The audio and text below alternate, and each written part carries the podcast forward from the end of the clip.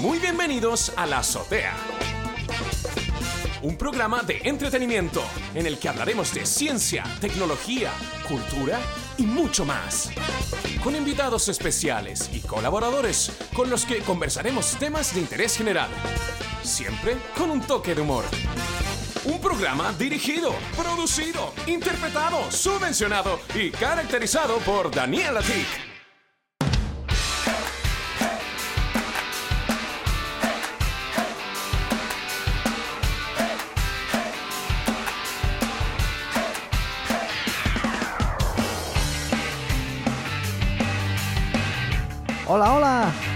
Bienvenidos aquí a otra Weekly en la azotea.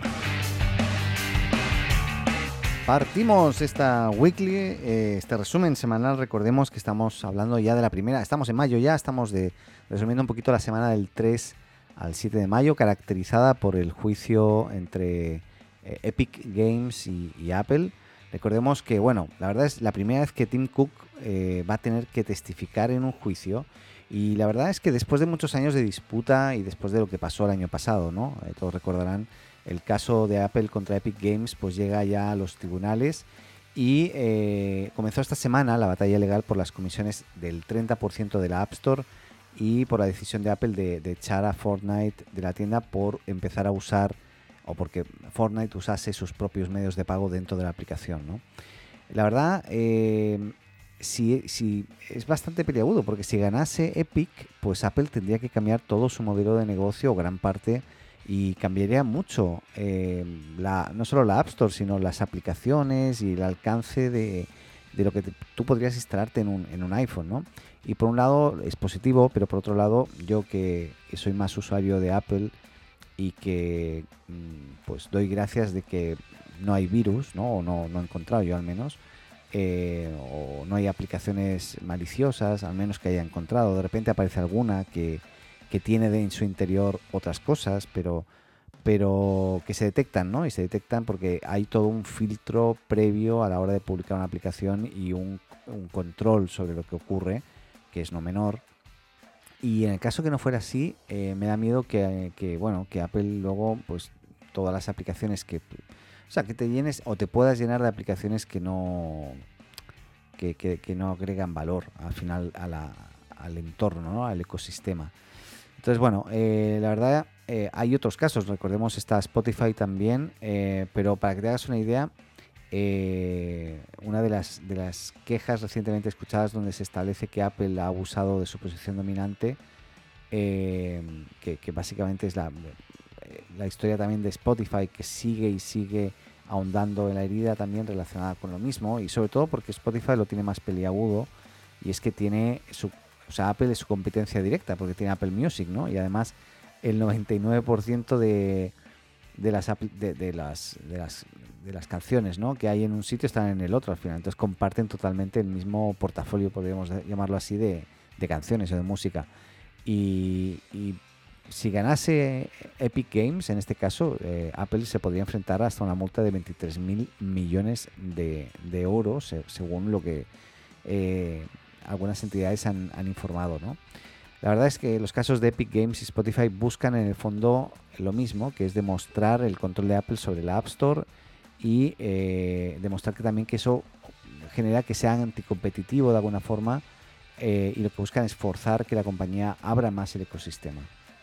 Eh, bueno, hay, hay varios temas que, hay que analizar, pero recordemos que la comisión es del, 30%, ¿no? no solamente la tiene Apple, sino la tienen otras plataformas y muchas de ellas, las de juegos, cobran lo mismo, incluso el propio Google Play. Entonces, la verdad, eh, de, de Android, ¿no? La verdad es bastante, por mi parte, como preocupante de por qué contra Apple, ¿no? Eh, si ellos lo que están buscando es justamente proteger eh, eh, su, propio ecosistema que se han armado ellos de su software y hardware, es de ellos, ¿no? Parece ser que hay algunos eh, hay algunos que dicen ya de entrada que, que, va a ser difícil que Epic gane, ¿no? Pero bueno, el riesgo es grande, ¿no? Y ahí, como digo, Apple se juega mucho más porque eh, recordemos que aunque durante sus dos años en la App Store desde, desde Epic Games consiguieron, para que te hagas una idea, o sea, los, con Fortnite, consiguieron unos 700 millones de dólares eh, en ventas, ¿no? Entonces, igualmente eso es un 7% solamente de las ventas de Epic. Por lo tanto, a Epic, no digo que le haga cosquillas esto, pero no le afecta tanto. pero claramente, pues sigue ahondando, como decía, en la herida. Y, bueno, el pasado abril, Epic Games recibió una ronda de, de financiamiento por valor de mil millones de dólares para el desarrollo, desarrollo entre otros, de, su Metaverse, ¿no? que es una iniciativa donde los, los pagos tienen un rol principal.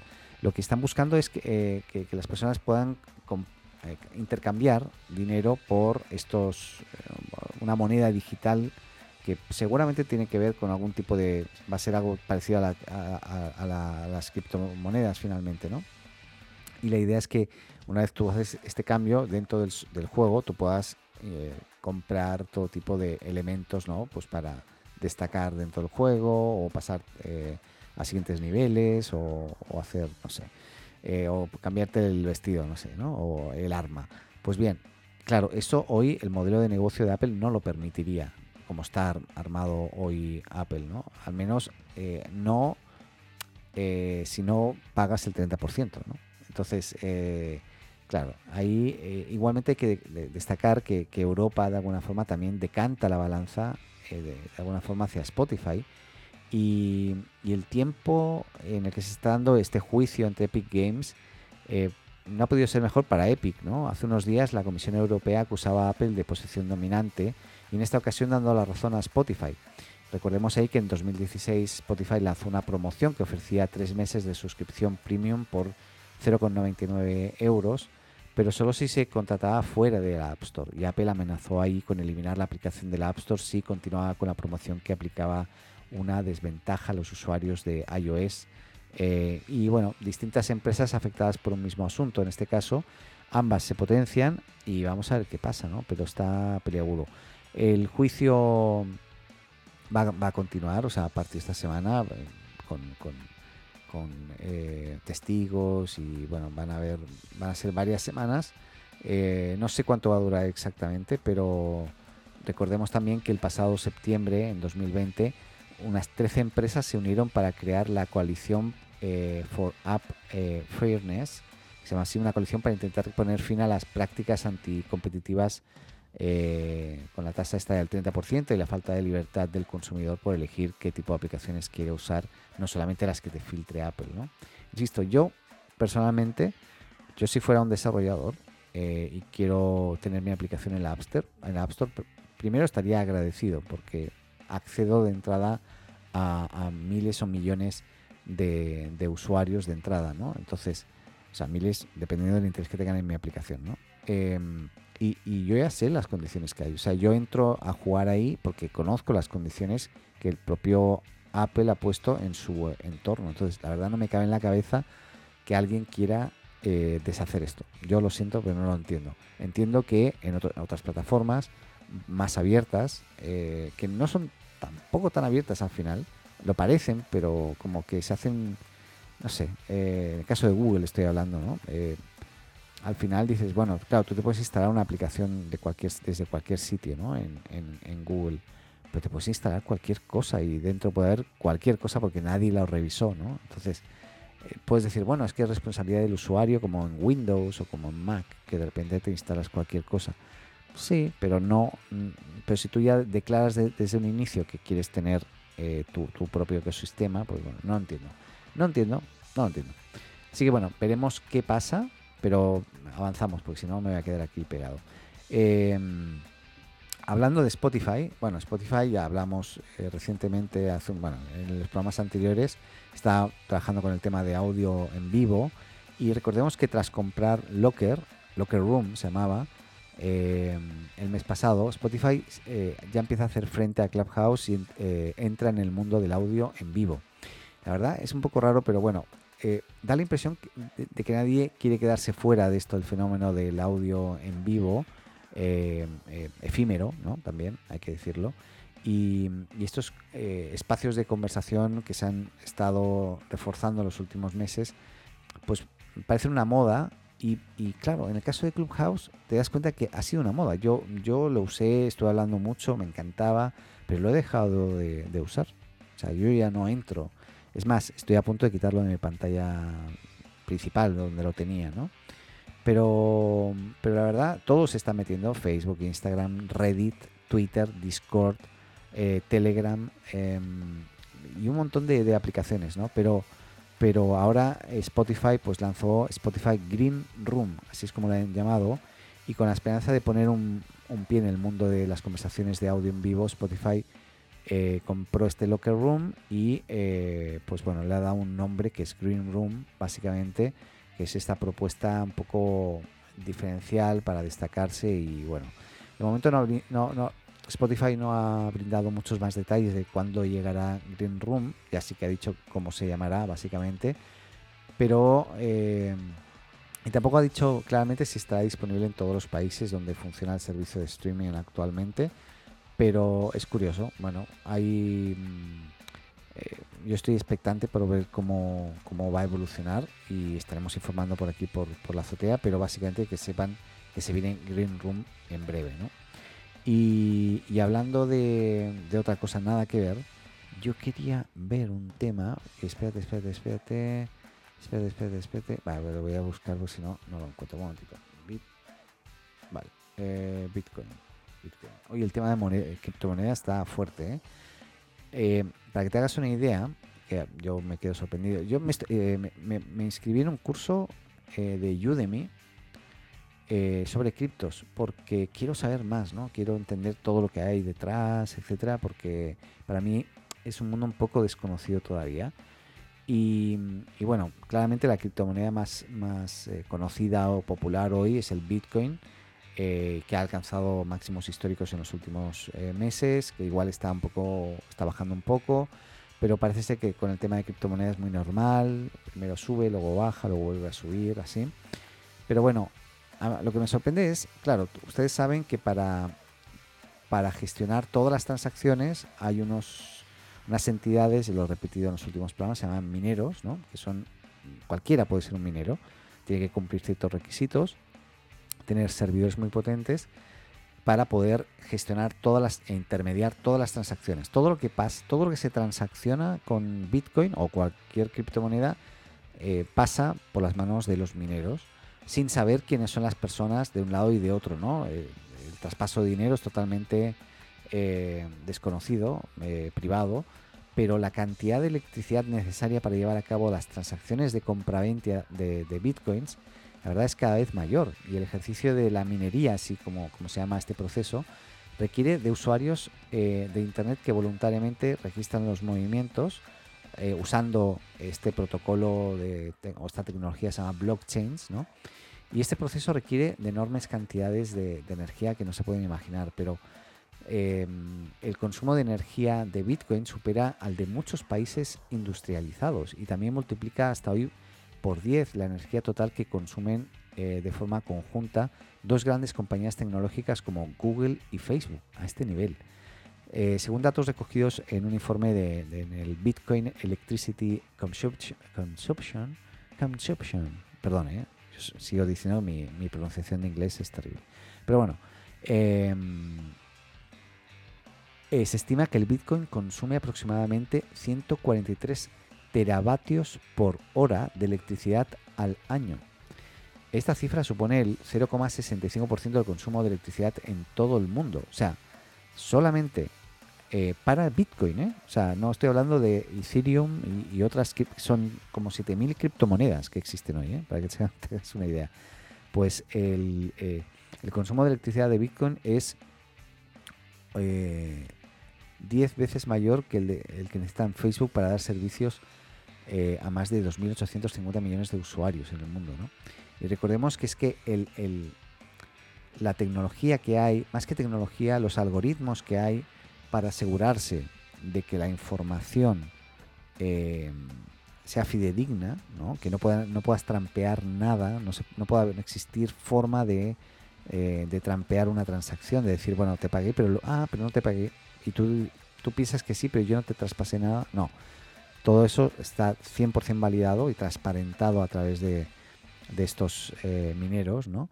Y, claro, eh, eh, los algoritmos son un consumo brutal. Por eso recordemos que hace unos días yo hablaba de una plataforma que se llama, perdón, plataforma no, una nueva criptomoneda se llama Chia, que esta cambia, hizo un cambio de paradigma y estuvo, estuvieron trabajando dos años, ¿no? y cambió esto y en vez de, de que fuera algoritmos que consumen procesador, aquí lo que mueven es espacio. Lógicamente eso provocó, y, recordemos que lo conté hace uno o dos programas, que eh, los discos duros en Asia, en algunos casos hayan desaparecido y en otros estén eh, pues, pues muy caros ¿no? por las nubes, porque hay gente que está comprando y ahora vende más, más caro. ¿no?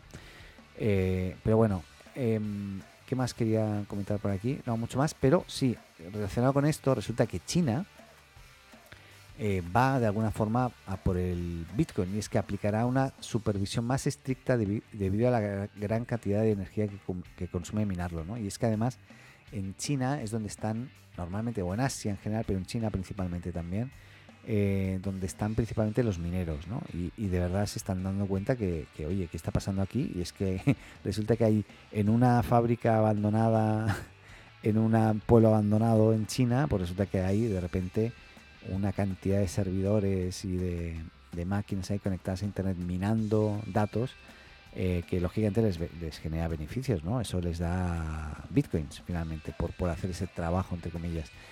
Pero para hacerlo masivamente no, no, te sale a cuenta si lo haces en pequeñito, tienes que hacerlo a lo grande. Y al hacerlo a lo grande igualmente tienes consumos eléctricos muy grandes. ¿Qué buscan los mineros? Curiosamente, buscan eh, ir a países donde la electricidad sea muy económica. Entonces, no sé, tú, te vas a Pakistán de repente o Afganistán o China, es la que la energía es muy económica, pero claro, el consumo que tienen es altísimo. El pasado 27 de abril el gobierno de Pekín envió un aviso, habrá una supervisión más estricta de los centros de minería de criptomonedas. El, y el país asiático, pues recordemos que acá para, como decía, la mayor parte de las operaciones de minería y eh, según se informó el medio estatal Peng, PengPai, así se llama, eh, la Asociación de la Industria de Comunicaciones de China hará una supervisión más estricta de la minería del blockchain para reducir el consumo energético del, país. El decimocuarto plano, eh, bueno, sigo, está leyendo una cosa, pero me voy de ahí y lo que quería decir es que lo que están buscando es una reducción, reducción porque además esto genera emisiones de dióxido de carbono, ¿no? Además, porque claro, el calor de estos eh, procesadores, la ventilación, todo esto finalmente genera, contamina al final. Increíble, increíble, ¿verdad? Pues sí, veremos. Eh, pero las criptomonedas están que se salen, ¿eh? en general. Yo estoy, estoy informando, como decía, y me parece brutal. Oye, continuamos con otra cosa. Me cambio porque si no me quedaría aquí. Oye, este, esta semana la Starship pues consiguió aterrizar con éxito por primera vez. Eh, y bueno, está más cercana de viajar a la Luna y, y a Marte, aunque yo sigo teniendo mis dudas de si va a ser tan pronto como, como se, se imaginan, ¿no? Pero bueno, eh, era, lo dejo hasta aquí porque me parecía interesante después de tantos intentos fallidos que por fin les haya salido bien. Yo vi, hay un vídeo, si lo buscas, y claramente, eh, pues nada, ahí lo puedes ver. Eh, yo voy contando la semana tal, tal cual va apareciendo, ¿eh? Estoy más o menos por el miércoles, para que te hagas una idea. y ahora quería comentar un poquito que Twitter ha lanzado una actualización de su aplicación nativa para, para, para, iOS y Android. Eh, no así la aplicación para, escritorio, básicamente. Tampoco en la web todavía, pero la verdad ya lo anunció a principios de marzo y Twitter finalmente activó las imágenes a tamaño completo en el timeline. No es a tamaño completo 100%, pero sí ya un tamaño más, ah, más al estilo de repente este este story, ¿no? Vertical de repente. O sea, si tú tienes una imagen vertical, pues se va a ver eh, en toda su total, no, no sé si en toda, pero en, gran parte de su totalidad, en un formato 2.1 o 3 cuarto, o sea, 3.4. Eh, eh, y bueno, ahí en, ese, en esos formatos se verá perfectamente a tamaño completo, ¿no? yo ya lo, he visto y es algo que parecía obvio, ¿no? Tenía que ser obvio, pero bueno, por fin lo han hecho y me parece fantástico. ¿Qué más? Oye, parece ser que esta semana, eh, en este caso los chicos de Signal hicieron una parodia, o sea, hicieron una campaña que de alguna forma pues consiguió parodiar eh, a, a Facebook y ahí eh, la verdad, han tenido una, una, acción de marketing que, de guerrilla, ¿no? que, que, ha sido noticia por todas partes. Y en este caso, eh, como decía, llevada por Signal, donde eh, en su en su blog corporativo los detallaban algo así como los anuncios en Instagram que Facebook nunca te mostrará. Repito, los anuncios en Instagram que Facebook nunca te mostrará. Y ahí la compañía intentó insertar anuncios segmentados en Facebook e Instagram en función de variables múltiples como localización, edad, variables sociodemográficas, intereses y comportamiento, etcétera. Y de alguna forma eh, la compañía trató de insertar estos anuncios tanto en Facebook como en Instagram para encontrarse con que eh, Facebook de manera prácticamente inmediata bloqueaba sus cuentas para impedirlo. Ahí Facebook mm, lo ha negado todo en un tweet, pero Signal tiene capturas de pantalla y pruebas. ¿no? Eh, y ahí Facebook quiere que recibas anuncios, pero no quiere que sepas por qué razón los está recibiendo ni qué eh, variables utilizó la compañía para, eh, para hacer el filtro, ¿no? De alguna forma. Y claramente Facebook no se siente muy cómodo cuando los usuarios son capaces de comprobar de manera real ¿no? la cantidad de información que la compañía tiene sobre ellos y cómo la revenden. Entonces, nada, han hecho una, una campañita que, bueno, yo creo que que van a seguir peleando estos de Signal y, bueno, en este caso WhatsApp, ¿no? Pelean, o sea, Signal pelea contra el gigante azul, ¿no? Que en este caso ahora, el gigante azul antiguamente era IBM, ¿eh? ahora ya es Facebook. Pero bueno, em, ¿qué más? Otra cosa y ahí tiene que ver con privacidad, con Europa y los datos personales, pero algo que eh, Europa lo que pretende es que esto mismo que, que voy a contar ahora pues también lo hagan otras compañías como Google, por ejemplo, ¿no? o el propio Facebook.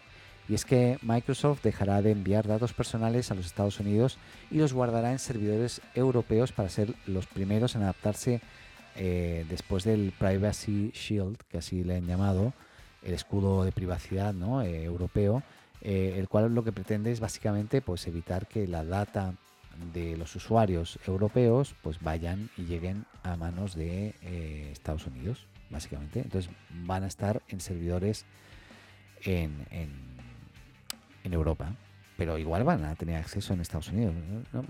Igual creo que como que me parece un poco eh, estúpido, perdón, ¿eh? pero bueno. Igualmente Microsoft se adelanta a esta futura legislación y eh, según expertos, pues se explica que la situación ha llevado a que agencias de protección de datos como la alemana eh, y otras pues a recomendar que no se utilicen empresas como MailChimp que ya no tienen la cobertura adecuada eh, y es posible que eso si, si ocurre eh, empiecen a, empecemos a encontrarnos con que en Europa de repente van a dejar de poder funcionar ciertos servicios que, antes funcionaban y que todo el mundo usaba, ¿no? Entonces, bueno, a lo mejor eso va a ser positivo porque van a poder aparecer empresas europeas que hagan y que desarrollen esas soluciones ¿no? y le va a beneficiar de alguna forma a Europa. Pero bueno, es igual es heavy ¿no? también. Pero bueno, ¿qué más? Em, estamos estamos terminando, no, no puede ser, si hay un montón de información. Pero bueno, ¿qué más? Eh, sí, Twitter, eh, también otra noticia relacionada con Twitter de esta semana es que ya dio a conocer que se encuentra probando una función que permite enviar dinero a cuentas eh, a cuentas de gente hoy reconocida, ¿no? Son influencers seguramente que tienen muchos seguidores y es importante recalcar que por el momento es una característica en fase de pruebas, solo está en algunos países de, habla inglesa, también en, España, por ejemplo, pero que, por ejemplo, eh, si esto se activa en una cuenta en España, de repente, si el servicio para poder pagar no está en Chile, pues yo a, ese tuitero yo no le puedo pagar, ¿vale? Pero básicamente es una, solución como para dar donaciones, ¿no? Básicamente, para poder apoyar a los generadores de contenido directamente desde la propia plataforma. Para eso, eh, igualmente recuerdo que aquí en Chile, eh, Chile, Argentina y eh, Colombia, pero principalmente Chile y Argentina, está funcionando esta solución M Pago que funciona bajo la plataforma o sobre la plataforma de mercado pago en, que está en Latinoamérica y que facilita mucho el envío de links de pago. Y con, esta, eh, con estos links tú podrías poner tu link de pago o link para recibir donaciones directamente en, en, tu, en tu, en tu perfil, por ejemplo, de Twitter y la gente te podría pagar directamente, ¿no? Así que les voy a dejar un poquito con un poquito de publicidad, cosa que no suelo hacer habitualmente, pero últimamente ahí estamos con Mercado Pago. Les dejo.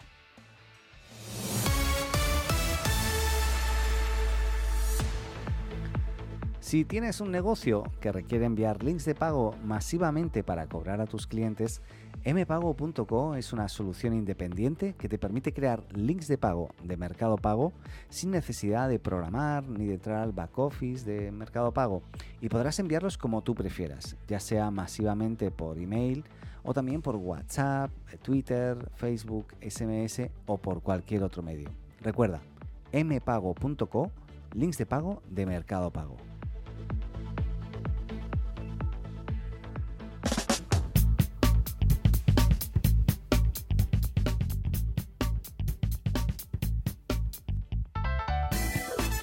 Bueno, bueno, y continuamos aquí en la azotea y continuamos en este caso con... Eh, continuamos con un montón de cosas, ¿no? Pero es que hay tanta cosa. Yo estoy filtrando algunas, las estoy eliminando porque son demasiadas. Pero bueno, la primera, eh, hablando del espacio antes, ¿no? Me acordaba también de que esta semana pasó, salió una información eh, un poco impactante y, es que un cohete chino, recordemos que la semana pasada vimos como China se preparaba para comenzar a montar su propia estación espacial, lo comentábamos.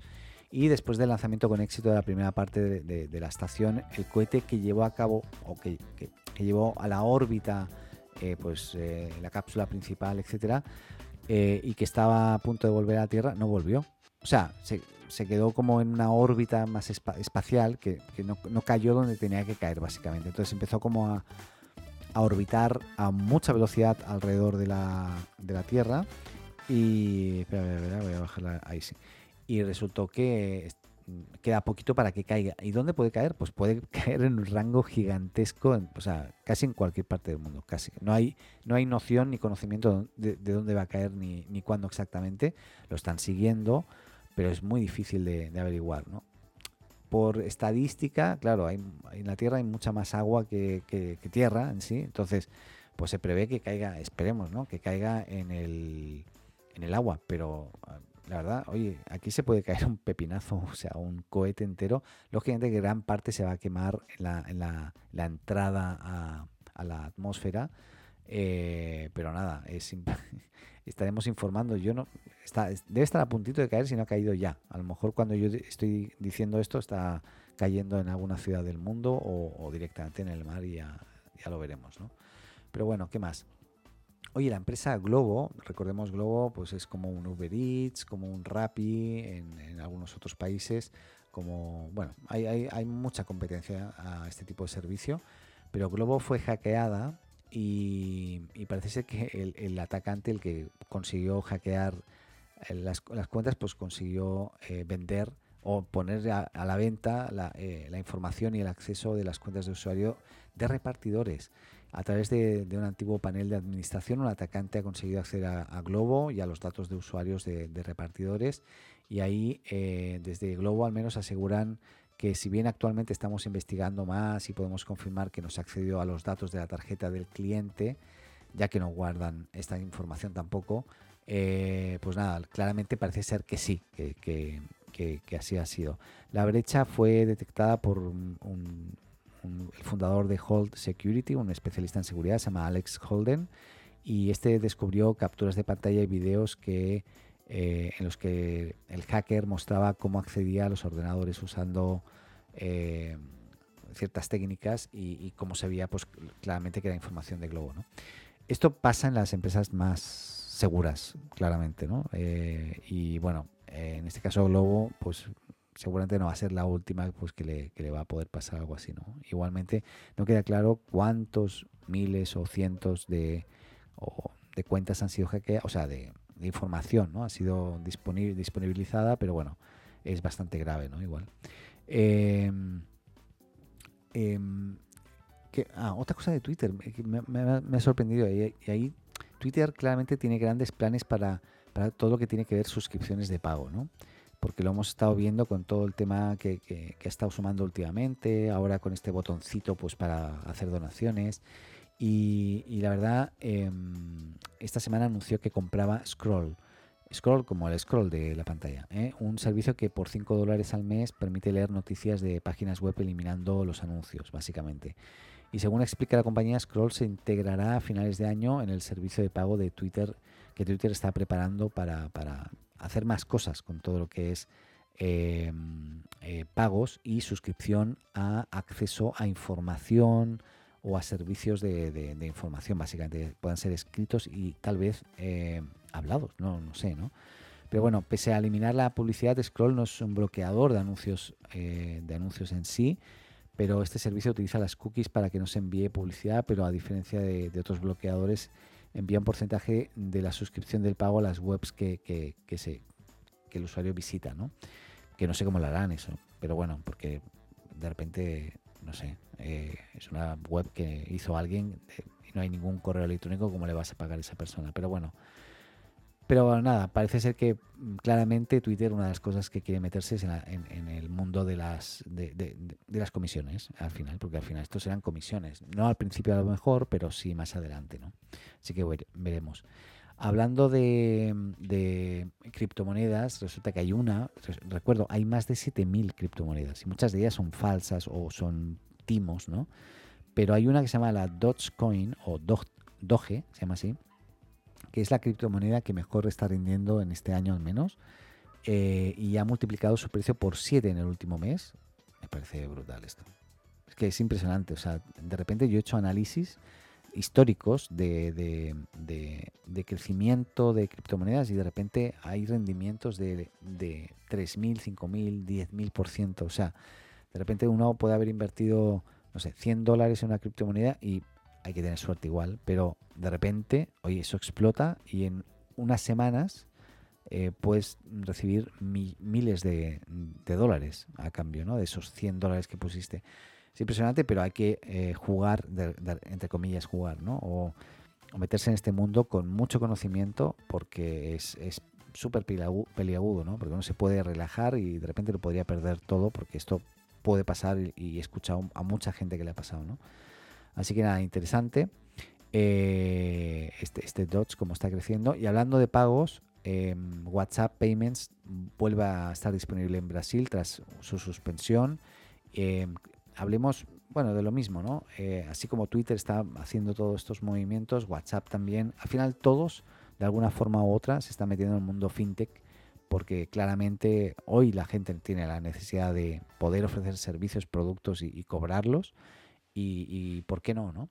Eh, justamente, y perdón que vuelva a hablar de MPago, pero hoy eh, MPago, si te metes en MPago eh, y tienes tu cuenta de Mercado Libre o Mercado Pago, te logueas, vas a ver como un panel donde tú vas a poder poner muy rápidamente qué monto quieres cobrar, poner una referencia o un comentario sobre qué tema se trata, no sé si es una pizza, por ejemplo, o lo que fuera Em, y puedes compartirlo por WhatsApp. Pones el teléfono del WhatsApp o le das al botón y directamente te abre WhatsApp y tú puedes seleccionar a quién quieres enviarle ese link de pago y es muy fácil y muy transparente porque también te dice eh, las comisiones que te cobra Mercado Pago, lo que te cuesta eh, M Pago, que tiene un coste también. Muy, es muy interesante.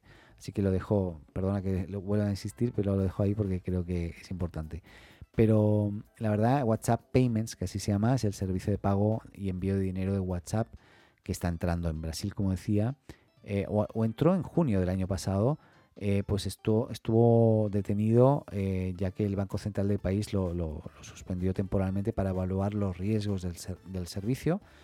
El que lo haya reactivado es una buena noticia para WhatsApp o para Facebook porque finalmente significa que han pasado ciertos filtros y claramente pues les han dicho adelante, ¿no? Eh, adelante con, lo que están haciendo. Veremos qué pasa. Recordemos que este servicio ya está disponible en la India también, donde también encontró problemas legales al principio. Y veremos cómo evoluciona por el resto de países. Em, claramente en algunos países como Chile, donde estoy yo, donde hay una entidad principal que es la que de momento sigue controlando todo, que es Transbank, difícilmente se van a poder meter. Eh, o meter, meterse bien, ¿no? Van a tener que hacer ahí unos inventos medio raros. Pero claramente van a por, por países grandes primero, como están viendo, probar, ¿no? India, Brasil, gigantes. Luego ya veremos si en otros países de, ya de habla inglesa y, de ahí seguramente a países con, pues, más pequeñitos, ¿no? Pero no creo que se vayan a esforzar mucho en países donde se encuentren con trabas. ¿eh? Lógicamente les interesan los grandes, pero ya veremos cómo avanzan. ¿Qué más? Em, ah, sí, mira, hablando de Facebook antes, eh, durante esta semana también eh, pasó algo muy interesante y es que el Consejo de Supervisión Independiente de Facebook, recordemos que para mí han sido grandes ausentes en muchos conflictos que han habido últimamente, pero bueno, pues parece ser que ha, fallado, o sea, ha confirmado que este, este pasado miércoles, eh, pues a favor de mantener la suspendida la cuenta del expresidente Donald Trump, ¿no? Em, y en este comunicado publicado la mañana del miércoles, el, panel de, independiente de supervisión del, o este consejo de supervisión, em, pues recomendó, sin embargo, a la compañía fundada por Mark Zuckerberg revisar la decisión en un plazo de seis meses. O sea, de momento no lo volvería a hacer, pero nada, por si acaso, pues, pues veamos, ¿no? A lo mejor en seis meses más, pues podemos hablar de otra cosa. Pero claro, Donald Trump no puede esperar. ¿Y, que, cómo reacciona Donald Trump? Pues que nada, esta semana Donald Trump ha lanzado su propia plataforma digital.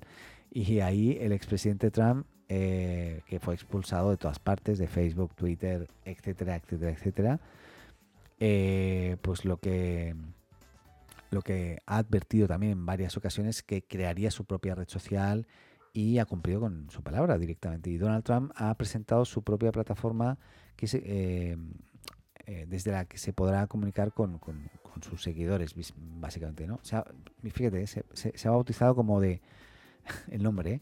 From the Desk of Donald Trump. No, me parece absurdo. Pero bueno, es desde el despacho o escritorio de Donald Trump, ¿no? Y esta web recoge videos del expresidente, noticias y declaraciones políticas del mismo, aunque las expectativas apuntan a que Donald Trump iba a, levantar una red social como tal, con la intención de competir con los grandes, eh, se ha conformado de momento con, una especie de blog, de momento, pero parece, pero él dice que, que nada, que que, pues eso, que ha lanzado una plataforma digital. Es un blog de momento. ¿eh? Pero los seguidores tienen la posibilidad de registrarse, abrirse una cuenta en la, en la web eh, y, de forma que van a poder comentar y expresarse sobre lo que comunique eh, Donald Trump. ¿no?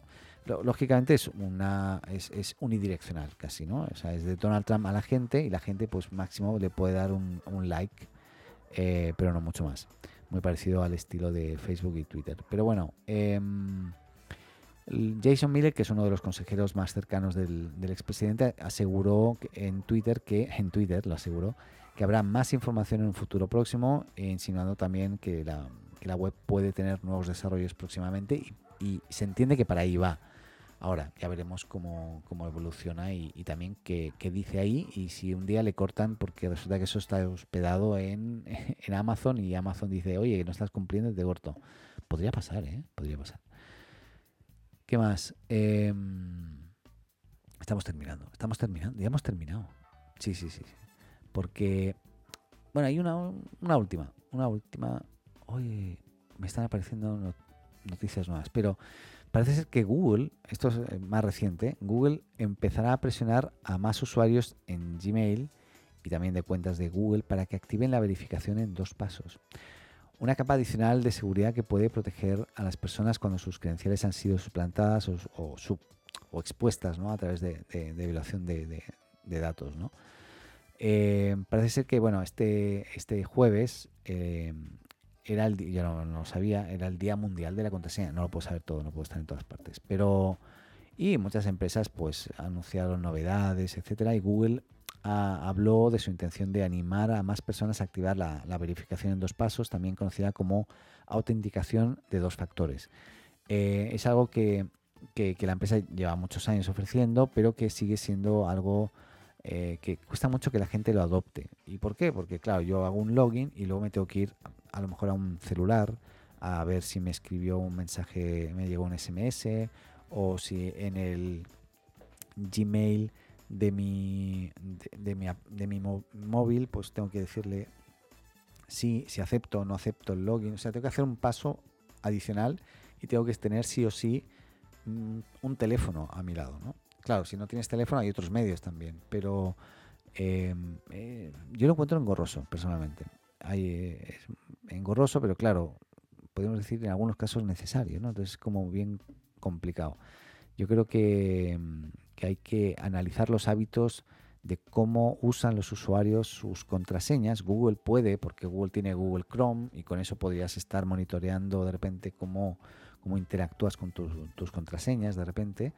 Eh, y, de repente ahí, dentro del Google Chrome, ¿no? sin llevárselo a, Google la información. Y, ahí dentro de repente, si ves que es un usuario que, que copia, pega las contraseñas y empieza a hacer cosas raras, claramente a este le dices, bueno, aquí te, te, sugiero doble factor. Pero si el tipo siempre se acuerda de su contraseña, nunca tiene problemas, nunca se olvida, pues ¿para qué? No copia y pega la contraseña, no sé. Como que encuentro que es demasiado complejo. Pero bueno, ah, una cosa que no quería dejar pasar. Hay dos, dos últimas noticias ya, ya. Y con eso termino, ¿eh? Y no hablo más. Y no hablo más. Ya. Eh, bueno, una que tiene que ver con que el Apple Podcast, ¿no? Apple, ¿Qué le ha pasado a Apple Podcast? Un desastre Apple Podcast. Eh, se actualizó ahora con, los nuevos lanzamientos, recordemos, de hace unas semanas de Apple, eh, donde ya no solamente puedes seguir a un podcast, sino te puedes suscribir de pago, ¿no? Eh, pero claro, aquí lo que, lo que ha pasado es que, pues bueno, entre todos los grandes anuncios de los productos que, hizo, estaba esta, este, esta gran remake de Apple Podcast que no cambiaba hacía años, ¿no? O sea, no, le hacían una actualización hacía muchísimos años. Y, parece ser que el rediseño de la aplicación de Apple Podcast es una. claramente es una violación a los derechos humanos, ¿no? Casi. Es. Eh, bueno, ¿por qué digo esto? Porque resulta que han hecho unos cambios que. Eh, afectan, o sea, el algoritmo que están usando ahora para posicionar, por ejemplo, eh, los, podcasts, no se entiende. yo no lo entiendo. De repente yo estaba sumamente bien posicionado, de, repente desaparecí. De repente gente que no conozco están en primera posición, eh, compitiendo o mostrándose cerca de, gente muy relevante, ¿no? Em, y, además estaba ocurriendo cosas muy raras con, eh, con, la aplicación. a mí, de repente, como que, se me ha cerrado también estando trabajando, o sea, estando escuchando un podcast, ¿no? Eh, igualmente, eso creo que puede ser otro tema, ¿eh? que me gustaría también comentar aquí en el podcast. Em, pero bueno, la verdad, yo, yo, considero que parece ser que después de este lavado de cara, de alguna forma, em, se ha generado una... La navegación en sí también me cuesta bastante y, parece ser que una de las cosas que Apple cambió en la actualización fue el hecho de que ya no te suscribes a los podcasts como decía, sino que sigues. Y, el problema con todo esto, eh, al menos en, en, lo que yo he estado viviendo estos días, es que el cambio eliminó todas las preferencias de descarga que tenía también. ¿no? Así como que como que me eliminaba un montón de cosas y de preferencias y de, y de mm, no sé, como de, de, configuraciones que tenía y, también de repente eh, mis podcasts como empezaron, al menos los míos, empezaron como a, aparecer como no leí, no escuchados cuando sí habían sido escuchados. Entonces es como un desastre. No sé, yo creo que deben estar todos ahí trabajando como locos, mm, viendo cómo resolverlo, me imagino, espero. Pero la verdad es que he tenido que también revisar un poco la biblioteca de, de, podcast a, la cual estaba mm, eh, suscrito, en los podcasts que estoy suscrito, ¿no? Y, toda la que es la configuración es bien, molesto, es como bien incómodo todo, ¿no? No sé, a mí no me gustó, sorry, ¿eh? No me gustó. Pero el diseño, todo esto, como que encuentro que, que podían haber hecho algo mucho más simple y no tan rebuscado. Y algo pasa con eh, el algoritmo claramente. Pero, pero una de las cosas que me sorprendió más de esta semana, y es que, aunque recordemos que hace un tiempo ya, y cambiando de tema, eh, Netflix ha estado tanteando el, sector de, los podcasts. Em, la verdad, eh, la primera aproximación venía de la mano de la posibilidad de escuchar y no de ver algunos de los contenidos de la plataforma de streaming. Pero ahora Netflix ya ha llegado un poquito más lejos con uno de un nuevo servicio llamado N eh, un servicio cercano al podcast que, según se ha podido adelantar eh, en algunos medios, eh, se define como un espacio en línea futuro donde se puede aprender más sobre los programas y temas relacionados a ellos. Y más allá de, un rumor, todo apunta a que Netflix ya estaría sondeando a algunos de sus usuarios a través de una encuesta. La plataforma de streaming está tanteando los ánimos y cómo de exitoso sería un lanzamiento como este de, poner un podcast dentro de Netflix. Algunas de las preguntas, eh, de hecho, ya van dirigidas al concepto mismo del podcast en la encuesta. Por lo tanto, claramente se lo están pensando al menos. Se lo están pensando. Eh, así que como fuera, eh, N Plus o N Plus, este, además de convertirse en un servicio adicional de Netflix, podría ser una ventana eh, eh, que, dé apertura a, otras formas de consumir contenido, que es el audio, y claramente sería igual curioso, ¿no? Porque, porque ahí estaría compitiendo con Apple, con Spotify, con Amazon, a saco, ¿no? lo quieren todo, todos. Así que nada, bueno, ahora sí terminamos.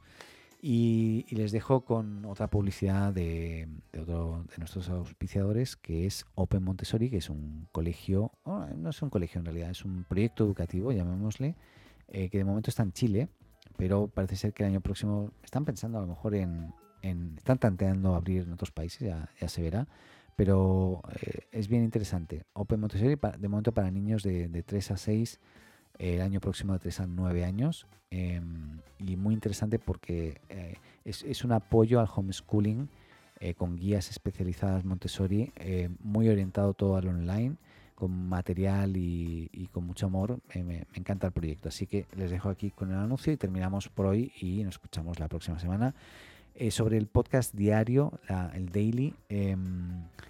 Me está pasando que no me está siendo imposible. Además, eh, bueno, he ido al doctor, transparente, he ido al doctor y me ha encontrado ahí una serie de cosas que, me, que estoy muy cansado. Entonces, aparte de todo, eh, todo el trabajo que tengo, el cansancio me está pudiendo y no, no estoy pudiendo, pudiendo este, grabar todos los días como me gustaría a mí, ¿no?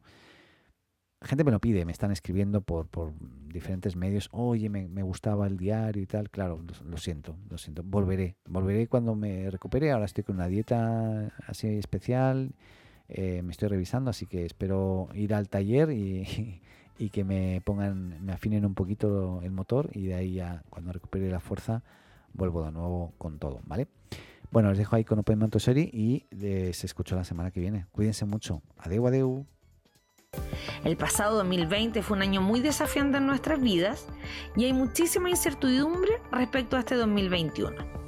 Nuestro proyecto surge como respuesta a este escenario y también como una oportunidad para innovar en la forma en que educamos a nuestros niños y niñas. Muchos han descubierto la posibilidad de educar a sus hijos en casa, independiente del avance de la pandemia. Open Montessori es un proyecto educativo libre que propone aumentar las posibilidades de acceso a la educación a través de la filosofía Montessori, aprovechando la experiencia que nos ha exigido la pandemia para llevar el proceso de enseñanza-aprendizaje a la virtualidad.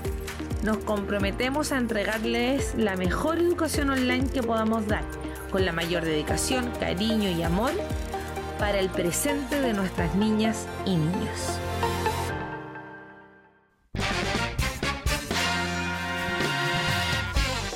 Y eso ha sido todo. Hasta aquí este episodio de La Azotea.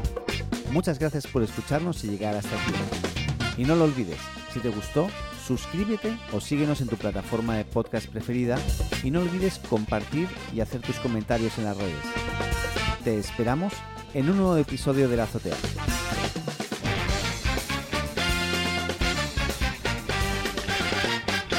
Adeu.